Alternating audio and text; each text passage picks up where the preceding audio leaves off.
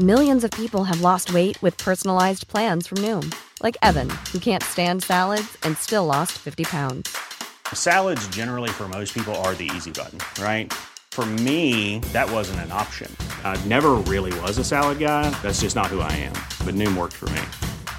Get your personalized plan today at Noom.com. Real Noom user compensated to provide their story. In four weeks, the typical Noom user can expect to lose one to two pounds per week. Individual results may vary. H, con Alejandro Cacho.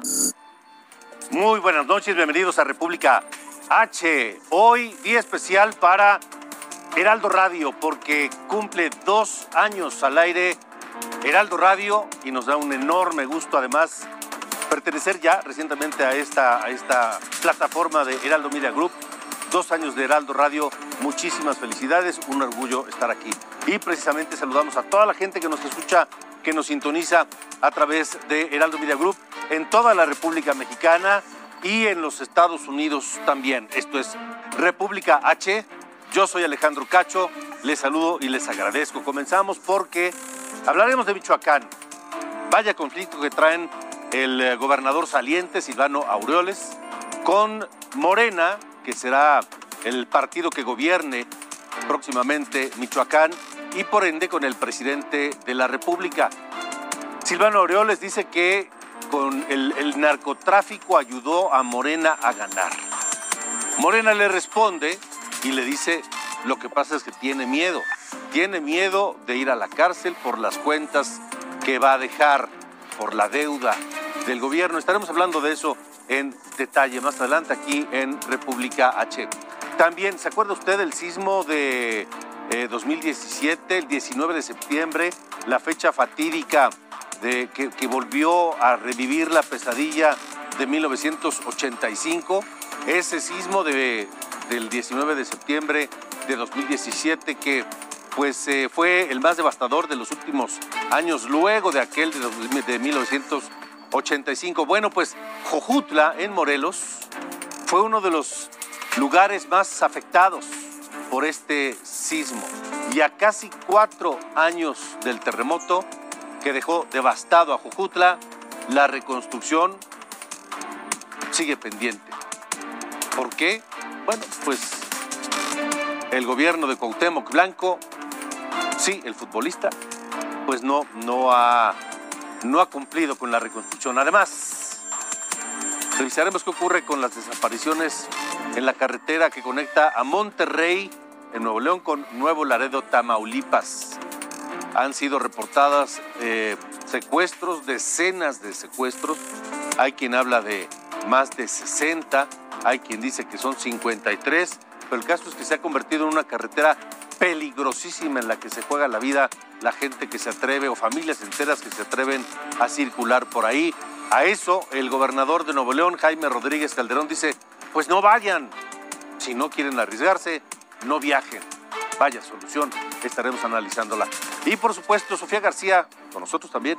¿Cómo estás, Sofía? ¿Cómo estás, Alejandro? Me da mucho gusto saludarte y también felicitar a todos eh, los que eh, nos escuchan en este segundo aniversario que, como ya mencionabas, estamos de manteles largos. Pero hoy te quiero preguntar sobre todo, Alejandro, ¿qué opinarías si te dijera que ya se está maquilando la posibilidad de que en México contemos con un certificado digital para que podamos utilizarlo si es que necesitamos eh, viajar al extranjero y que, bueno, con ello tengamos este instrumento que nos ayuda a comprobar que ya tenemos las dos dosis de vacunas. ¿Cómo ves esta posibilidad? De las dosis de vacunas de COVID, contra COVID. COVID-19, Exacto. Eh, pues me parece que es muy necesario porque seguramente otros países estarán haciéndolo ya y no dudemos que en un futuro cercano muchos países van a empezar a exigir ese certificado como requisito para la gente que ingrese. Así es, y bueno, pues justo por eso te quiero platicar más adelante, a ti y a todos quienes nos escuchan y nos ven. ¿Cuál es, eh, ¿Cuál es el trabajo que se está haciendo desde la Cámara de Diputados, en particular desde el Congreso de la Unión, para que, bueno, contemos con esta herramienta? Adelante, te contaré todos los detalles. Muy bien, gracias Sofía. Y saludamos a Sara que ya se nos puso celosa. Hola Sara, buenas noches. Soy Sara Bienvenidos a República H. Buenas noches, Sofía y Alejandro. Gracias, Sara. Más adelante iremos contigo para hacerte algunas consultas. La confrontación, comencemos, la confrontación entre el gobierno de Michoacán y Morena ha ido aumentando conforme pasan los días. Sobre todo desde que el gobernador Silvano Aureoles aseguró que la delincuencia organizada favoreció el resultado de las elecciones del 6 de junio que le dieron el triunfo al morenista Alfredo Ramírez Bedoya. Así lo dijo Silvano Aureoles.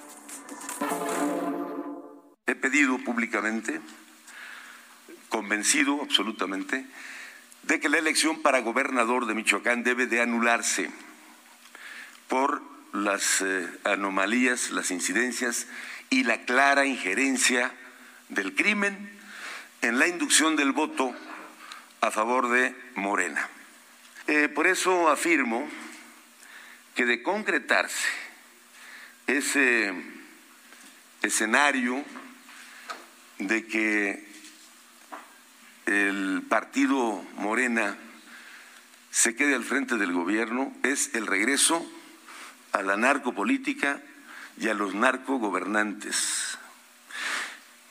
¿Ustedes creen que le ayudaron a Morena a ganar nomás porque pues les parece muy bien ese partido, lo hacen por intereses y se las van a cobrar, como ya lo vivimos en el pasado. De inmediato le respondieron a Silvano Aureoles, pues el eh, propio gobernador electo Ramírez Bedoya y el presidente de Morena, Mario Delgado, y el propio presidente López Obrador, hoy en la conferencia mañanera, quien le pidió al gobernador, al todavía gobernador michoacano, presentar pruebas de sus dichos. Pues que pruebe si tiene elementos. No tenemos este, información y eh, lo más importante es que se presenten pruebas, porque si no, pues son noticias sensacionalistas, amarillismo. Bueno, no son noticias sensacionalistas ni amarillismo. Son las declaraciones de un gobernador, del gobernador de Michoacán. Y si el gobernador de Michoacán dice eso, o cualquier otro funcionario de alto nivel dice cosas así, y los medios las reproducimos porque no podemos quedarnos callados, porque si nos quedamos callados, nos acusan de cómplices, de callar. Y si lo decimos, nos acusan de amarillistas y de trabajar a favor de los conservadores. En fin, no es amarillismo, es simplemente decir lo que dice uno, reproducir lo que dice en este caso el gobernador de Michoacán, Silvano Aureoles, como también reproducimos lo que dice el propio presidente de la República y lo que dice sobre este caso en particular y la respuesta que le da a Silvano Aureoles el presidente de Morena, Mario Delgado. Así le respondió.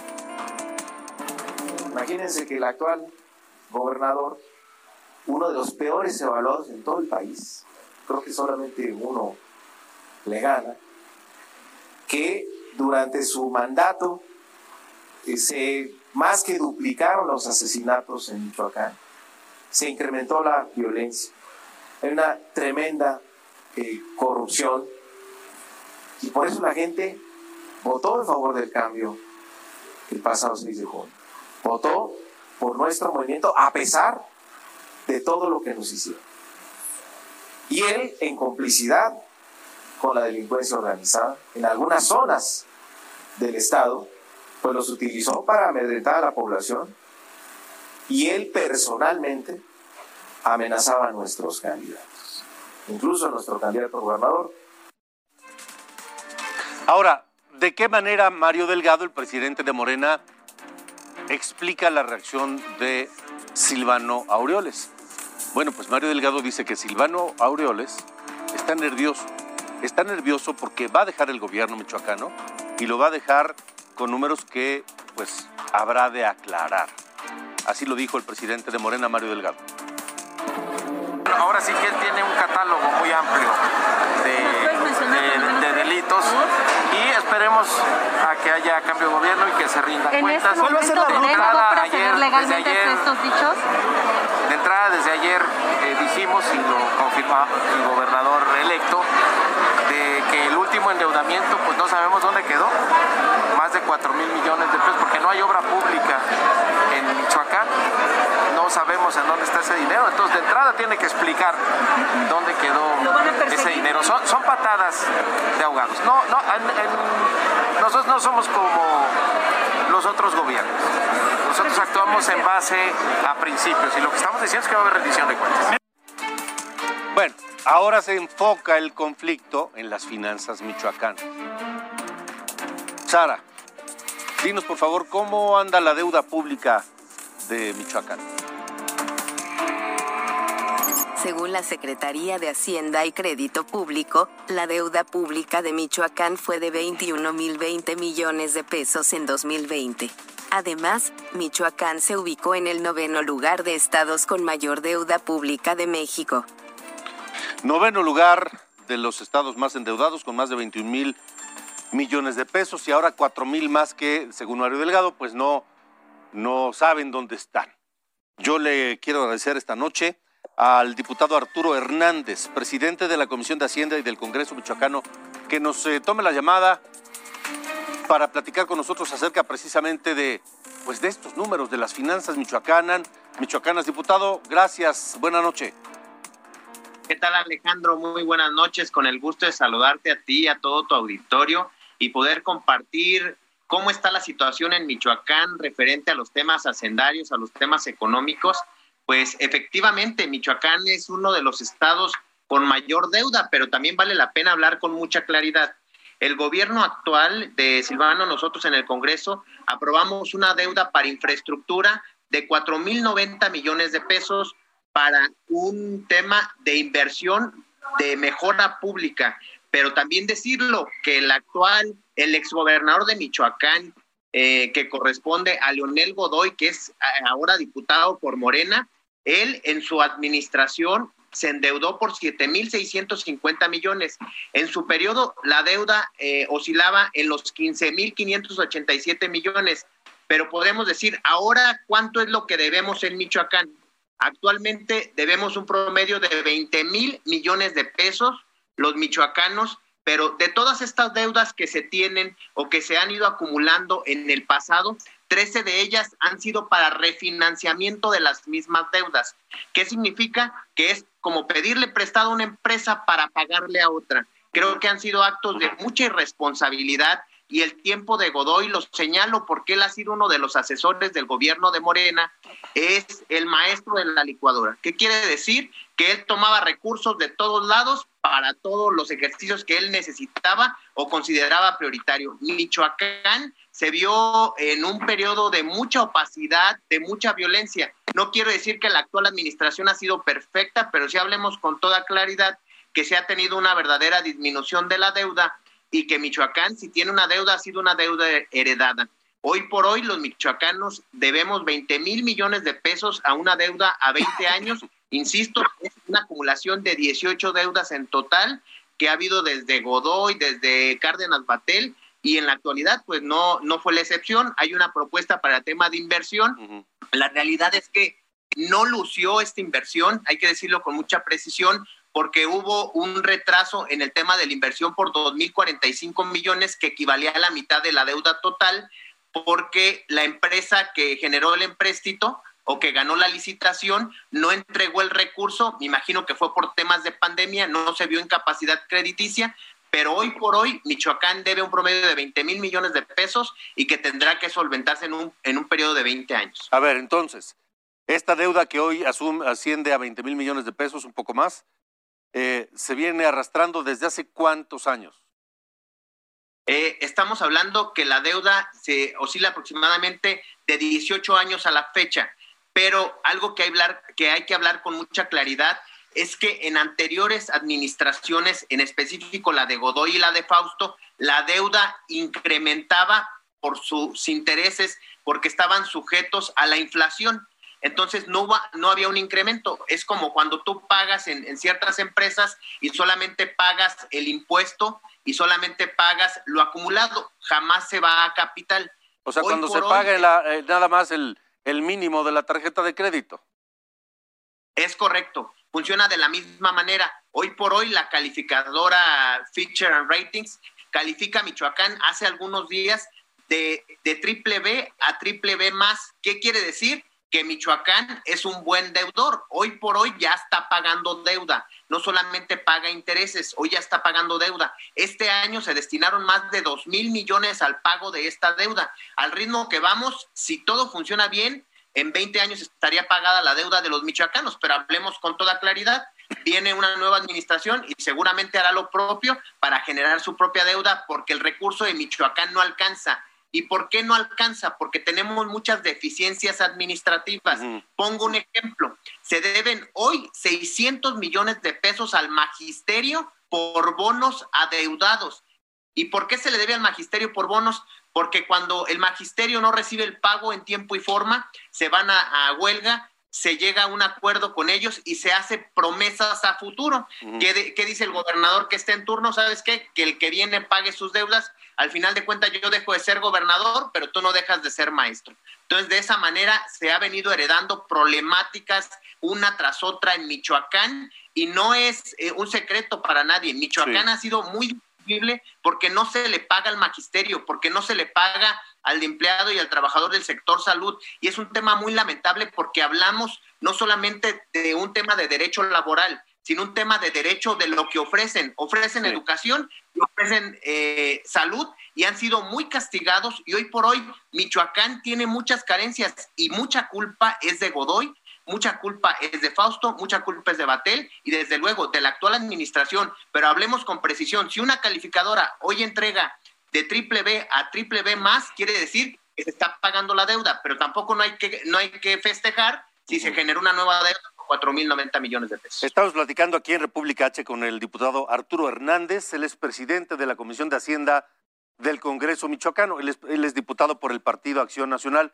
Y entonces lo que nos refiere es que la deuda actual de Michoacán se viene arrastrando desde hace 18 años, pasó por el gobierno de Leonel Godoy, que entonces era un gobernador por el PRD, pero que hoy es diputado de Morena. Luego Fausto Vallejo, que fue un gobernador del PRI, cuyos antecedentes y ligas con el narcotráfico de él, de su hijo, de Jesús Reina, que hoy está en Morena, bueno, ya, ya, ya son públicos esos datos. Luego eh, Lázaro Cárdenas Batel, que también fue del PRD y ahora está en, en, Morena. Y ahora este, Silvano Aureoles del PRD, que también ha tenido sus temas ahí con la deuda, pero pues el caso es que la deuda está en más de 20 mil millones de pesos, se está empezando a pagar, cosa positiva. Ustedes en el Congreso, diputado Arturo Hernández, ¿no ven algún mal manejo de los recursos públicos de esta deuda en el gobierno de Michoacán que los esté preocupando al día de hoy cuando faltan unas semanas para que cambie la administración?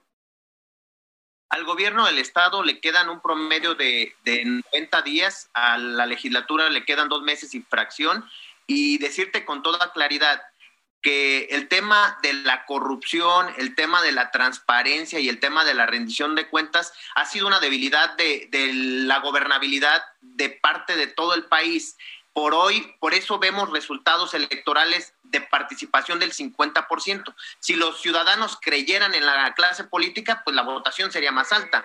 Pero hoy vemos una votación al 50% por no tener credibilidad en esta situación. Como Congreso, te lo digo con mucha precisión, creo que falta mayor claridad en el manejo de los recursos, pero ya vamos de salida en esta, en esta administración. Creo que la administración que venga tiene que ser muy precisa y que hable con mucha certeza a los michoacanos. Con una deuda de 20 mil millones de pesos no se va a poder hacer mucho en tema de infraestructura, en tema de inversión. ¿Qué es lo que se tiene que hacer? Administrar como administran las familias mexicanas lo poco o lo mucho que se gana en los hogares, de la misma manera conocemos padres de familia, madres de familia que se aprietan el cinturón cuando sus hijos estudian una carrera, pues de esa manera el gobierno tiene que apretarse el cinturón y no solamente pensar en resultados electorales, sino en resultados a futuro con una mejora económica para todos. Pero entonces, ¿ustedes no, no han detectado hasta este momento un foco rojo, algo que les preocupe en torno al manejo de los recursos públicos en el gobierno michoacano? hemos hecho lo que nos corresponde. Te comento, en la glosa del, 2019, nosotros solicitamos, del 2020, perdón, solicitamos al gobierno del estado que nos hable con claridad eh, o que nos dé una rendición de la justificación de los 2.045 millones que ya se recibieron de la deuda pactada para infraestructura pública. Bueno, pues de acuerdo, diputado eh, Arturo Hernández, muchas gracias por haber estado con nosotros en República H. Y bueno, seguiremos atentos a lo que ocurra por allá. Al contrario, quedo a la habla y a la orden. Gracias, gracias. Repito, es el diputado Arturo Hernández, presidente de la Comisión de Hacienda del Congreso Michoacán. Esta semana también le informamos sobre la violencia extrema que se vive en Reynosa. Mañana se cumple una semana de la masacre más espeluznante que se recuerde en aquella ciudad fronteriza, a donde, por cierto, el gobernador de Tamaulipas, Francisco Javier García Cabeza de Vaca, no ha acudido a ver a las víctimas, a sus familiares, ni a nadie, no ha acudido. Recordemos que trae un asunto de eh, fuero y de órdenes de aprehensión pendiente que tal vez lo tiene resguardado en su casa de gobierno. Y peor cuando el propio gobernador Francisco Javier García Cabeza de Vaca es de Reynosa. Antes de ser gobernador fue presidente municipal de Reynosa y ni así ha ido por allá. Bueno, hemos hablado de los muertos en Reynosa, cosa que es natural, pero se nos han olvidado las otras víctimas, las otras víctimas, los, los heridos.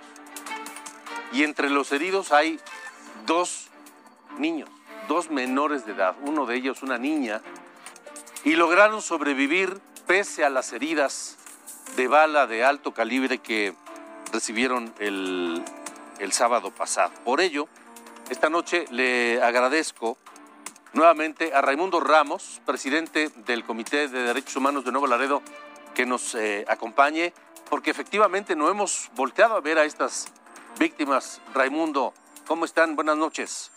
Buenas noches, don Alejandro. A sus órdenes, gracias por el espacio. Al contrario, eh, ¿qué sabemos de estos niños en particular que, que resultaron lesionados de bala? Bueno, aparte del trauma psicológico que les cambia la vida por la experiencia que vivieron en aquel sábado 19 de junio, pues es incierto su futuro para ellos y para sus familias y para otras familias de víctimas sobrevivientes eh, que están pensando seriamente abandonar el Estado, irse a dedicar a otras entidades de la República Mexicana con familiares e incluso la posibilidad de que vayan a, solicitar asilo en los Estados Unidos, tomando en cuenta que no hay ninguna garantía por parte de la autoridad estatal o federal para la protección de sus vidas, de sus de, sus domicilios, de, de, su futuro incluso. Eh, aquí el vacío de autoridad es muy fuerte todavía a estas alturas eh, las diferencias políticas y la falta de coordinación eh, existe todavía por parte de ambos gobiernos y ahora hay que agregarle la posibilidad de que pues algunas de las personas que presentaron detenidas no son necesariamente los responsables de estas agresiones, sino que la Fiscalía General de Justicia del Estado estaría otra vez fabricando culpables. Es una semana muy A ver, fuerte. Raimundo, ¿por qué, por qué, por qué, en, qué se basa para decir que, que, es posible que la Fiscalía de Tamaulipas o la Fiscalía General de la República, no sé cuál de las dos, esté fabricando culpables? La, me refiero a la Fiscalía General de Justicia de Tamaulipas, eh, porque tenemos eh, información eh, y quejas ya documentadas de que al menos dos de las personas que presentaron como secuestradores son en realidad víctimas de desaparición, tenían denuncias de desaparición ahí mismo en Reynosa. y sus familiares en su momento presentaron no solamente las denuncias, sino publicaron en redes sociales que sus familiares estaban desaparecidos. Y resulta que el lunes y martes aparecen estas mismas personas acusadas del secuestro de 18 eh, ciudadanos y pues no es cierto, ¿no? Entonces, aparte no sería la primera ocasión que fabricaran culpables, pero todo esto se está documentando, don Alejandro. Sí. Por eso he dicho que ha sido una semana muy difícil y una semana donde hasta este momento ninguna autoridad del gobierno Raimundo, federal... tengo, tengo que hacer una pausa, pero le pido que esté en la línea, no nos cuelgue y regresamos a, a seguir con este tema, ¿sí? Continuamos. República H. Con Alejandro Cacho. República H. Con Alejandro Cacho. Continuamos en República H. Gracias por continuar con nosotros. Son las ocho y media de la noche de este viernes, 8 con 30. Y gracias también a Raimundo Ramos, presidente del Comité de Derechos Humanos de Nuevo Laredo de Tamaulipas, que nos eh, acompaña en la vía telefónica. Eh, Raimundo, ustedes además de que sospechan que la Fiscalía de Justicia de Tamaulipas ha detenido archivos expiatorios como presuntos responsables de la masacre, han documentado el caso de dos niños, dos niños que resultaron lesionados en este tiroteo irracional del sábado pasado. Eh, la pregunta es, ¿dónde estaban estos niños? ¿Por qué resultaron heridos? Me queda claro que estaban en el lugar y el momento equivocados. Sí, son dos jovencitos que estaban jugando fútbol y en medio de estos, eh, en un determinado momento, uno de estos tipos que empezó a disparar a las víctimas en, en despoblado, en una colonia popular, pues resultaron heridos y, y después tuvieron que buscar la manera de protegerse para no ser victimados, eh, intervienen sus familiares, eh, asustados también, no sabían exactamente qué estaba pasando, eh, empiezan a pedir ayuda a la población, ayudas como materiales de curaciones y, y el temor siempre latente de, de no de acudir ante una autoridad en medio de una situación de emergencia. Afortunadamente hubo personas que les auxiliaron, vecinos del lugar y los llevaron a, a curaciones y después a su domicilio. Es una situación muy traumática eh, nos impide la ley y, y, la responsabilidad proporcionar mayores detalles de ellos y de sus familiares. Sí. Pero gracias a Dios están bien. Pero hay más historias, o sea, yo quisiera, por cuestiones de tiempo no es posible, pero quisiera como que ustedes los periodistas fueran armando cada historia de cada víctima y se darían cuenta que es una de las tragedias más grandes que un ser humano puede puede tener.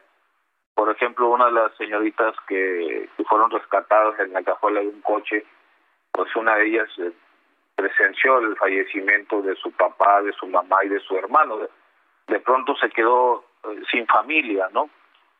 Pero insisto, por, por cuestiones de seguridad de las víctimas y de protección, no podemos dar más detalles que, tomando en cuenta que los verdaderos agresores siguen en las calles. O sea, Raimundo, y que las autoridades no están haciendo su trabajo. En el caso de esta de esta señorita, ella presenció cómo los sicarios asesinaron a su madre, a su padre y a su hermano y aparte se, se la llevaron, la secuestraron. Se la llevaron en su propio vehículo, así es. Ya.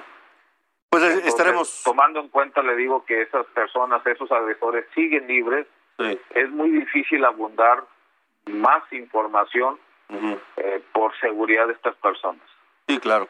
Pues estaremos atentos a este y a todos los demás casos. Raimundo, gracias por haber estado con nosotros esta noche aquí en República H. Gracias, don Alejandro. Un saludo a su auditorio. Seguimos en contacto. Esto no se acaba todavía. Gracias, gracias y buenas noches.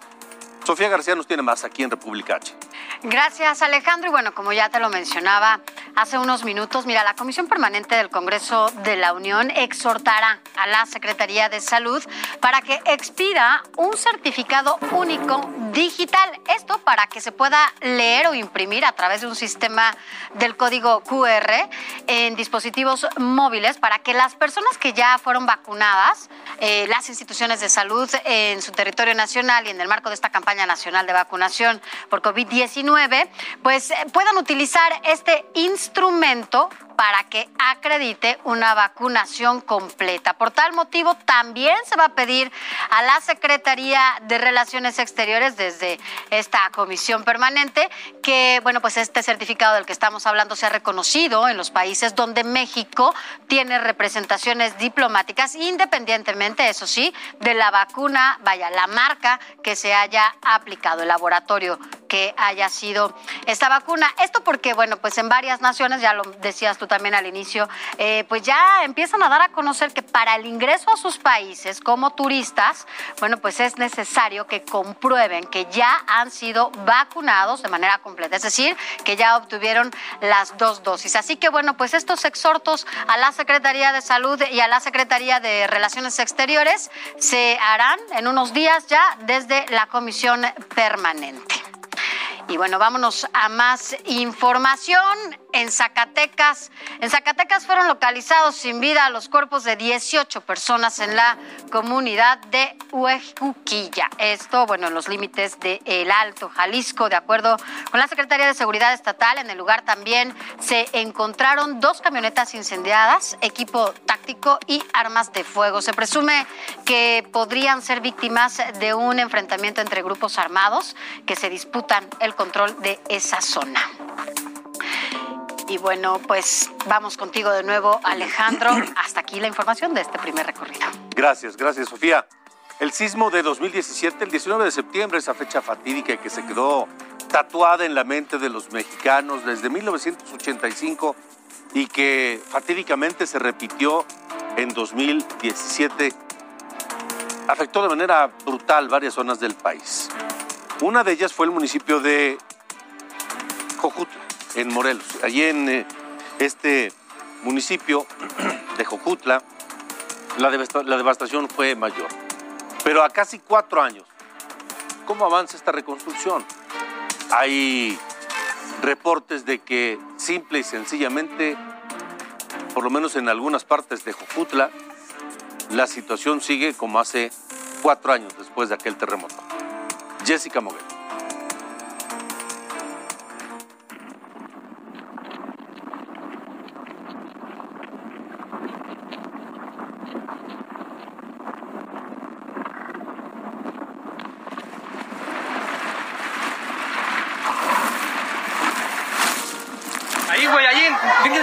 Ahí, hay una persona.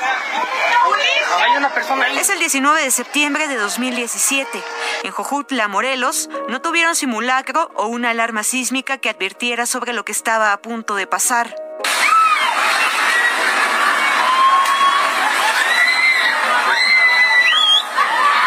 Liliana y Aleida no estaban en casa. Ese día ambas salieron a trabajar. Ninguna se esperaba lo que el sismo provocó en sus viviendas hace cuatro años. Para Liliana Román fue desgarrador. Fue muy desgarrador y ahora, en lo que vivo en la actualidad, pues lo sigue siendo. Esta calle de la colonia Emiliano Zapata es recordada como la zona cero en Jojutla, Morelos. En este lugar fue donde más casas se derrumbaron y donde el tiempo se detuvo a la una de la tarde con 14 minutos, tiempo del sismo. Justo a esa hora, Aleida Romero buscaba a su hija y su madre. Ambas quedaron bajo los escombros y perdieron la vida. Estoy aquí por la ayuda de Dios. Dios me tiene aquí, aquí, porque si no fuera por Él, y todo comenzó muy cerca de aquí. Estamos en el poblado de Jojutla, en Morelos, uno de los sitios más cercanos a la zona del epicentro, en Azochiapan, sitio donde se originó el sismo que cimbró a todo el país. Cuatro años después, familias damnificadas aún esperan que se cumpla la promesa de la reconstrucción. En la comunidad de Jicarero, a la mamá de Liliana le dieron apoyo para construir su casa, pero ella continúa sin hogar. Sus muebles, fotos y trastes aún continúan afuera se nos vino la pandemia, se nos vino el proceso electoral, entonces todos los programas han sido detenidos. Ahorita que ya pasaron elecciones, nos dicen que va a continuar.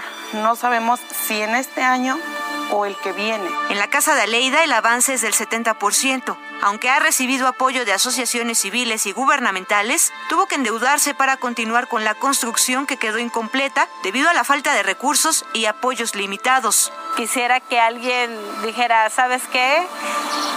te voy a, terminar tu casa para que sea habitable y yo ya me pueda venir. Yo la verdad ya no puedo, después de tres años de andar de casa en casa, he, estado en tres casas.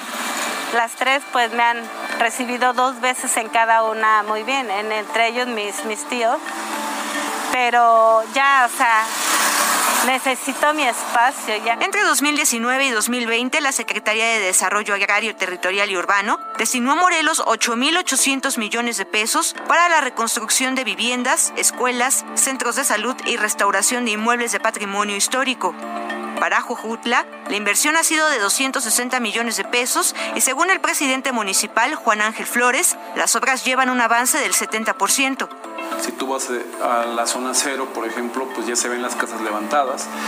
Eh, tenemos rezagos en algunos eh, predios en donde hay problemas jurídicos, algunos, digamos, donde había intestados o no se tenía la posesión o la propiedad como tal, o sea, algunas, algunos predios que estaban sobre el, sobre el río, ¿no? y que, por ejemplo, ninguna fundación quiso este, entregar porque no tenía la certeza jurídica de la propiedad. Pese a las cantidades millonarias, Juan Ángel Flores Bustamante reconoce que aún existen cerca de 200 personas que no han recibido ayuda. Por si fuera poco, detectaron duplicidad en los padrones de beneficiarios del sismo. Hablamos de, casos específicos en donde sí ha habido un tipo de abuso por parte de algunas personas que no fueron damnificadas o no fueron tan dañadas o ya recibieron algún tipo de apoyo y que realmente no están, no están siendo, pues en este caso, eh, pues honestas. Jojutla también enfrenta otro problema, la reparación del sistema de drenaje que colapsó durante el sismo y que provocó socavones. Las calles ya no se confunden con una zona de guerra, pero continúan las grietas y el Palacio Municipal sigue en ruinas. En la Cámara Guillermo López, Jessica Moguel, Heraldo Televisión.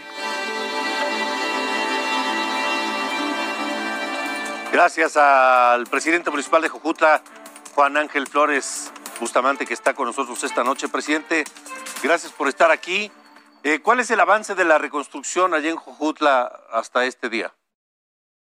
Sí, muchas gracias por la entrevista. Comentarte que, como le decía yo a Jessica, ha sido, eh, pues realmente hablamos de porcentajes, ¿no? O sea, hay casas que están casi al 100%, hay otras que están al 70%, hay otras que están en cero sin duda eh, falta todavía mucho por, seguir eh, reconstruyendo la ciudad, las casas, las, casas de habitación, como el caso de Leida, en donde incluso, por ejemplo, ponía ella recibió apoyo a través de una fundación, entonces la fundación se hizo cargo, ¿no? Hay otros que recibieron a partir de Conavi, que ya se concluyeron, o algunas que hicieron a través de la fundación Slim, que también están concluidas, y en donde, por ejemplo, a esas les faltan las bardas, ¿no? O sea, entonces hablamos de un 90%, digamos, de la propiedad, pero bueno, cada, cada, cada damnificada, cada familia damnificada, pues tiene un eh, eh, escena o un escenario diferente, ¿no?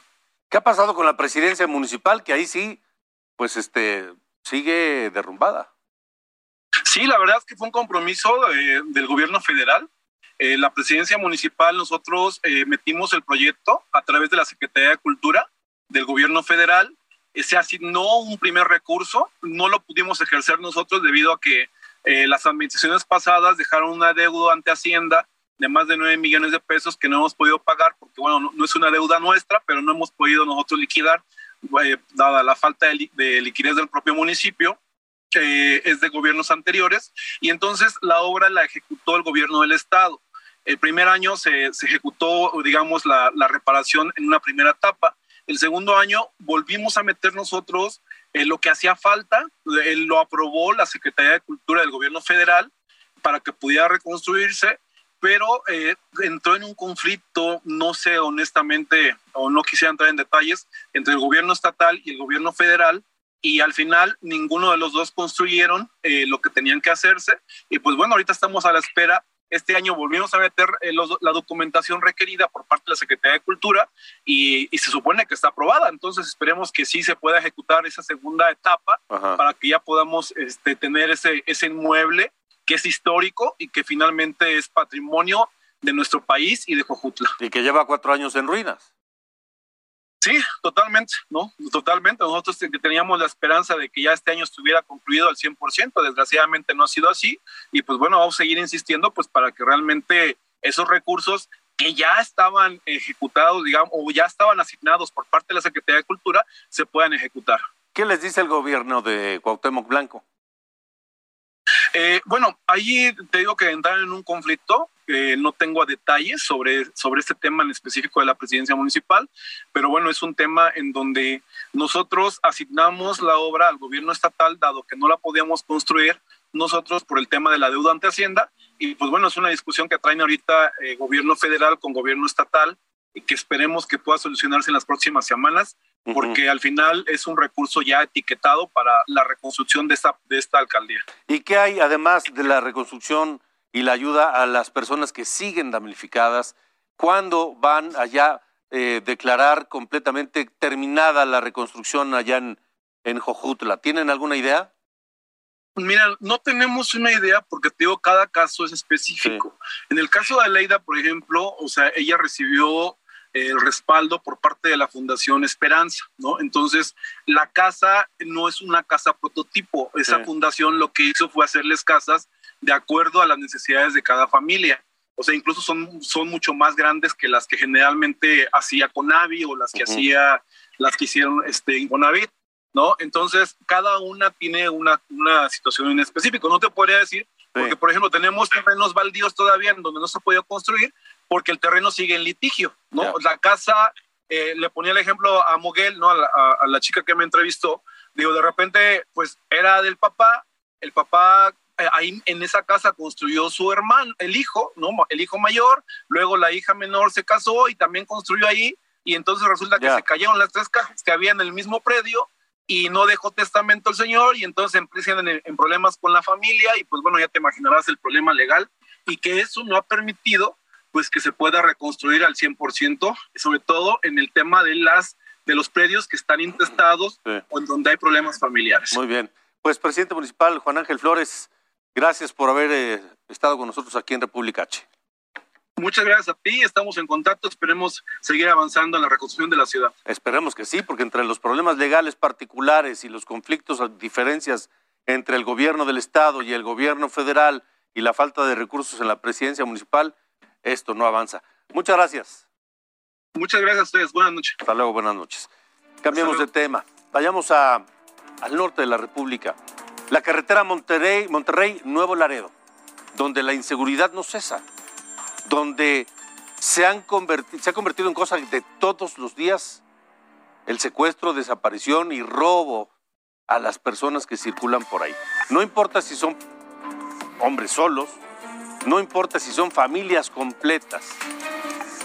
El caso es que se ha convertido en una zona de altísimo riesgo y las autoridades hasta el día de hoy no han hecho absolutamente nada.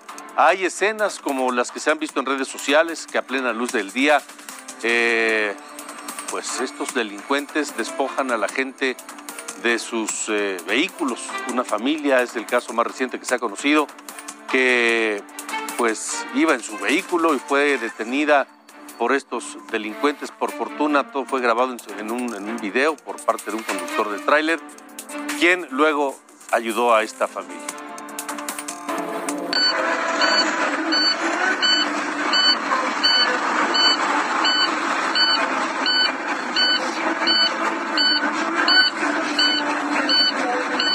Bueno, pues eh, las imágenes circulan por redes sociales y es Increíble la impunidad con la que actúan estos individuos. Desde finales del año pasado, esto se repite todos los días en esa carretera. Sara, ¿cuántas personas están reportadas como desaparecidas en esta carretera Monterrey-Nuevo Laredo? Según la Comisión Nacional de Búsqueda de Personas Desaparecidas en México, al menos 70 personas han desaparecido en el kilómetro 26 de la carretera Monterrey a Nuevo Laredo, desde octubre de 2020 a la fecha. Gracias, Sara. Gracias. Y ante el aumento de las desapariciones, las Fiscalías de Justicia de Nuevo León y de Tamaulipas tienen integradas carpetas de investigación Ayer se reunieron autoridades de seguridad pública de ambos estados, acordaron mantener vigilancia 24 horas, un operativo integrado por Policía de Nuevo Laredo, perdóneme, de Nuevo León y de, y de Tamaulipas fuerzas federales, Guardia Nacional, Secretaría de la Defensa Nacional, en fin, ahora sí todos ponen atención. El caso es que esto no cesa. El caso es que la gente se sigue jugando la vida por circular en esa carretera. Angélica Orozco es integrante de Fuerzas Unidas por nuestros desaparecidos en Nuevo León y está esta noche aquí en República H. Angélica, gracias, buena noche. Sí, muchísimas gracias por el espacio, Alejandro. Y como bien dices, eh, pues efectivamente eh, estos operativos eh, llegan demasiado tarde. A nosotras, desde Fuerzas Unidas por nuestros desaparecidos en Nuevo León, tenemos registradas 49 casos de personas desaparecidas relacionadas directamente, tienen alguna relación directa con el Estado de Nuevo León, ya sea que son ciudadanos del Estado que habitaban aquí en Nuevo León o que estaban en trayecto de Monterrey hacia Nuevo Laredo o de mm. Nuevo Laredo hacia Monterrey, el destino era Monterrey. Entonces, eh, tenemos estos 49 casos documentados, sin embargo, sabemos que pueden ser muchos más porque también tenemos conocimiento que existen casos eh, de desapariciones dentro del mismo territorio de Tamaulipas o que se dirigían hacia otros mm. estados.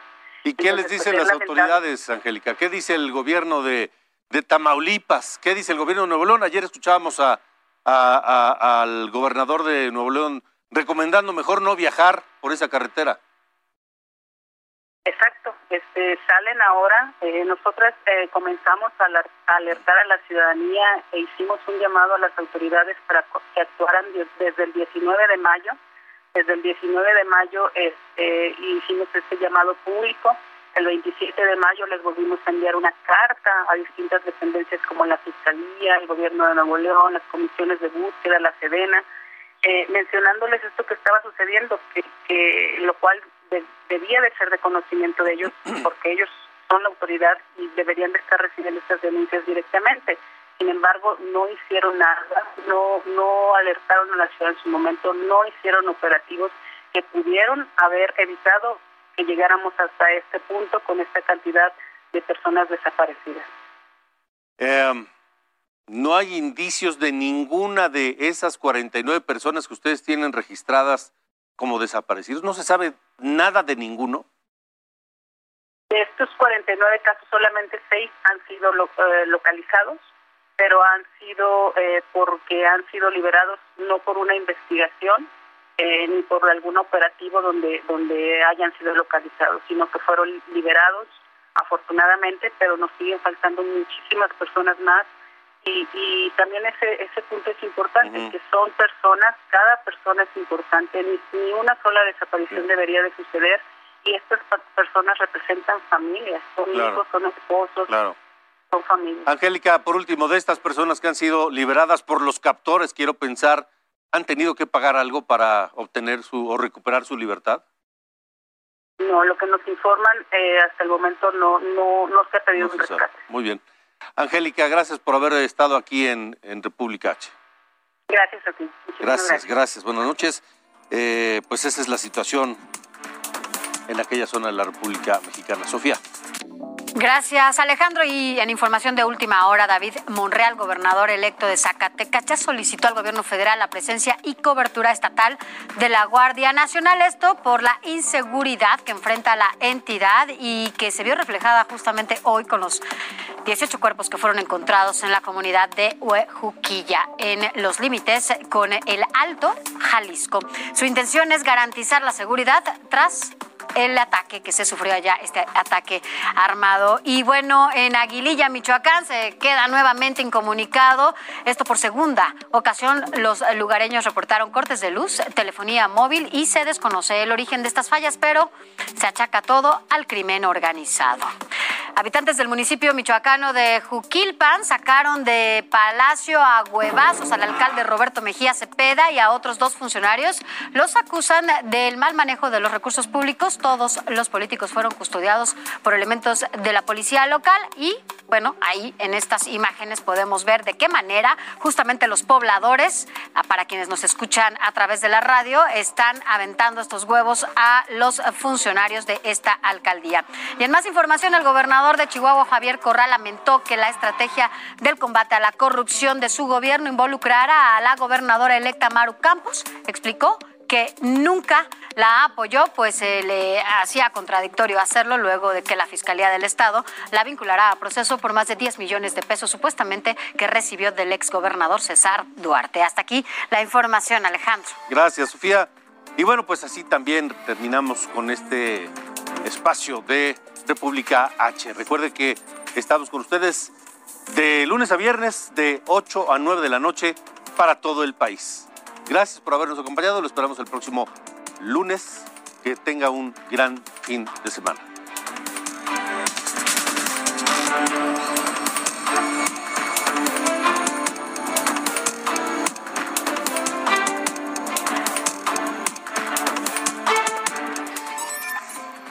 Esto fue República H con Alejandro Cacho. Heraldo Radio. Even on a budget, quality is non-negotiable. That's why Quince is the place to score high-end essentials at 50 to 80% less than similar brands. Get your hands on buttery soft cashmere sweaters from just 60 bucks, Italian leather jackets, and so much more. And the best part about Quince, they exclusively partner with factories committed to safe, ethical, and responsible manufacturing. Elevate your style without the elevated price tag with Quince. Go to quince.com slash upgrade for free shipping and 365-day returns.